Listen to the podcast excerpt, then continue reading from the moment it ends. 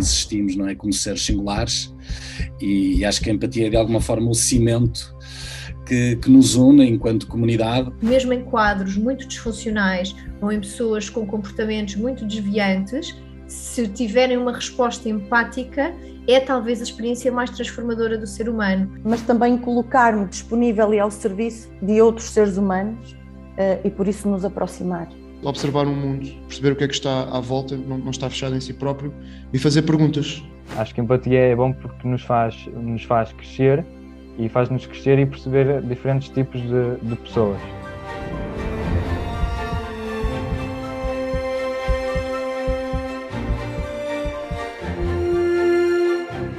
A empatia está na moda. Já ouvimos esta palavra associada à solidariedade e à inclusão, à liderança e às organizações, às redes sociais e ao debate político. Num mundo marcado por desigualdades e polarizações, já todos desejamos que as pessoas fossem mais bondosas, mais cooperativas e compreensivas umas com as outras. E quem nunca desejou que alguém importante para nós fizesse um esforço maior para nos entender, a nós e à nossa perspectiva? Todos queremos crianças, amigas, professores, médicas ou empregadores mais empáticos. Muitas vezes, nós próprios gostaríamos de ser mais empáticos. A empatia, eh, eh, como base da relação humana, é absolutamente fundamental. Mas o que é, afinal, a empatia? A empatia é um conceito abrangente que descreve formas diferentes de reagirmos e respondermos às emoções e aos sentimentos dos outros. Inclui uma componente cognitiva, a capacidade de entender o ponto de vista de outra pessoa, uma componente emocional, a capacidade de sentir o que outra pessoa sente, e uma componente motivacional, o desejo de promover o bem-estar do outro e aliviar o seu sofrimento. A empatia é vermos o mundo com os olhos do outro, por oposição a ver o nosso mundo refletido nos olhos do outro.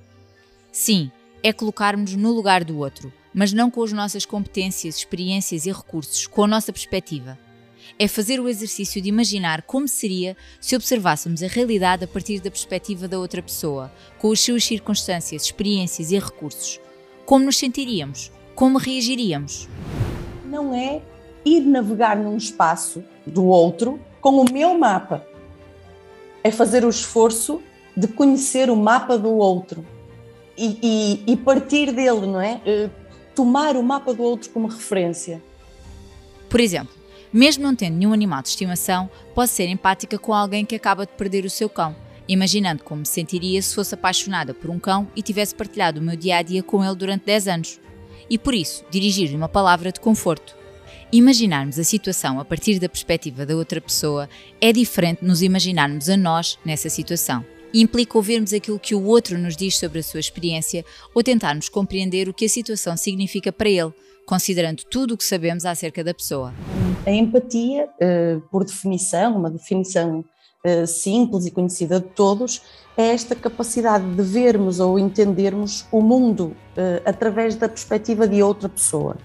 É, eu costumo dizer que é como pedir-lhe os sentidos emprestados, como pedir-lhe a história e o contexto emprestado para que possamos um, tentar ver o mundo na perspectiva dessa outra pessoa sem nos projetarmos nela. Isto é, um, não é o que é que eu faria naquela circunstância, é como é que aquela pessoa está a viver e a ver as circunstâncias que, em que vive e como é que isso a fará sentir, o que é que isso a fará pensar.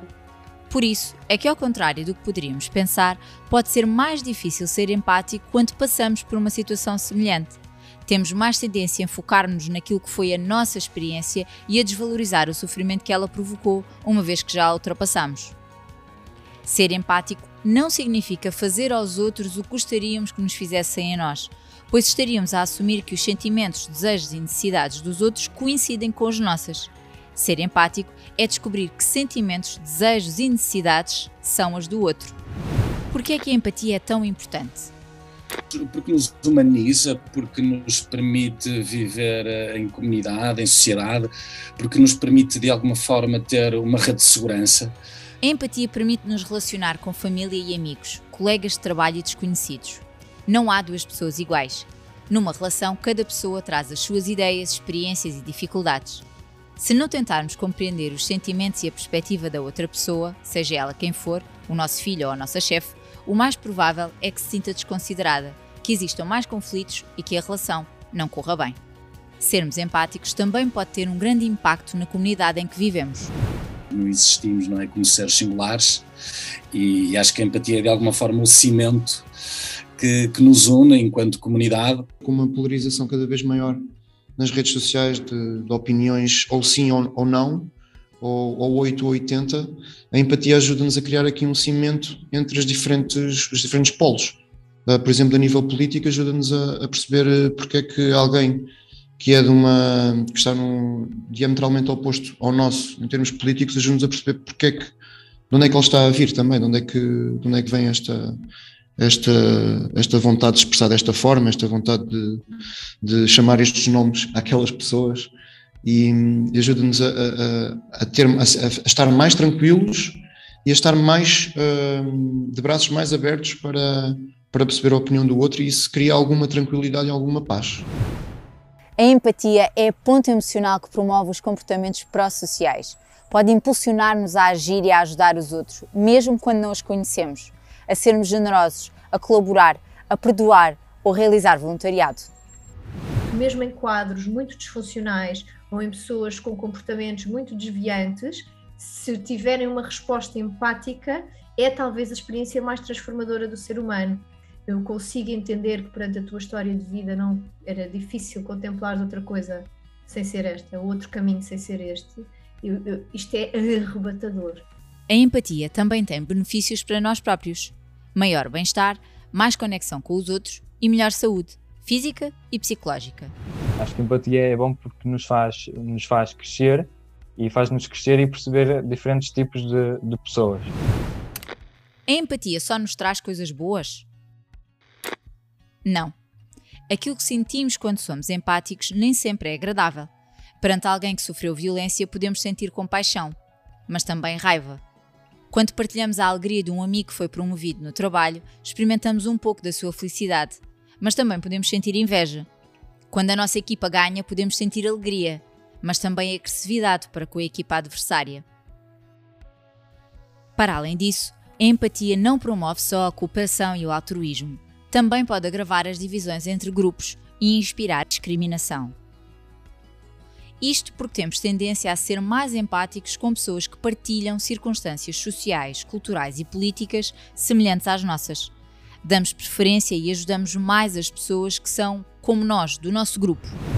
A cultura, a religião, a língua, a cor da pele, há muitas coisas que nos fazem olhar para o outro como algo de distante, de diferente, e, e logo aí a barreira entre a possível empatia torna-se torna muito maior podemos aprender a ser mais empáticos. A empatia é uma característica da nossa personalidade. Podemos ser tendencialmente mais ou menos empáticos, mas também é uma competência socioemocional que podemos aprender e desenvolver. Podemos aprender a reconhecer as nossas emoções e a distingui-las das emoções dos outros, a compreender os sentimentos dos outros e a ver a realidade da sua perspectiva. Podemos, sobretudo, aprender o que fazer quando percepcionamos empaticamente as emoções dos outros. E muitas vezes aprendemos a observar. A empatia e qualquer competência social aprende-se melhor na relação e, portanto, serve-me de muito pouco uh, ter lido uma história espetacular e super pedagógica aos meus filhos às nove da noite. Se às sete, quando me entraram na cozinha e disseram que nenhum amigo brincou com eles, eu disse assim: então, mas arranja outros para brincar. Onde é que está o um modelo, não é? Portanto, eu devia ter dito, baixava-me e dizia assim: bolas, que difícil que deve ter sido para ti não ter ninguém para brincar hoje. Como podemos cultivar a empatia? Reconhecer que a empatia se pode desenvolver e controlar. Dessa forma, esforçamos-nos mais para empatizar com pessoas que não nos são familiares. Isto treina-se, isto escolhe-se, um, isto eh, é de alguma forma uma opção consciente ou inconsciente, nós queremos ir atrás uh, de emoções que nos humanizam, que nos aproximam enquanto seres humanos. Ser curiosa ou curioso. Para se ser empático, é preciso termos curiosidade sobre outra pessoa, sobre a sua perspectiva, sentimentos e motivações. E por isso é um convite uh, difícil de substituirmos o nosso julgamento por pura curiosidade, é? por pura disponibilidade. o ser curioso, observar o mundo, perceber o que é que está à volta, não, não está fechado em si próprio. Ouvir com atenção, não só em silêncio, mas também fazendo perguntas, criando um ambiente seguro para conversar abertamente. Ser empático não é saber fazer a leitura da mente, é perguntar e mostrar interesse pelos pensamentos e sentimentos do outro. O melhor é assumir que não sabemos como a outra pessoa se sente, porque o mais provável é não sabermos mesmo, e fazermos perguntas para descobrir.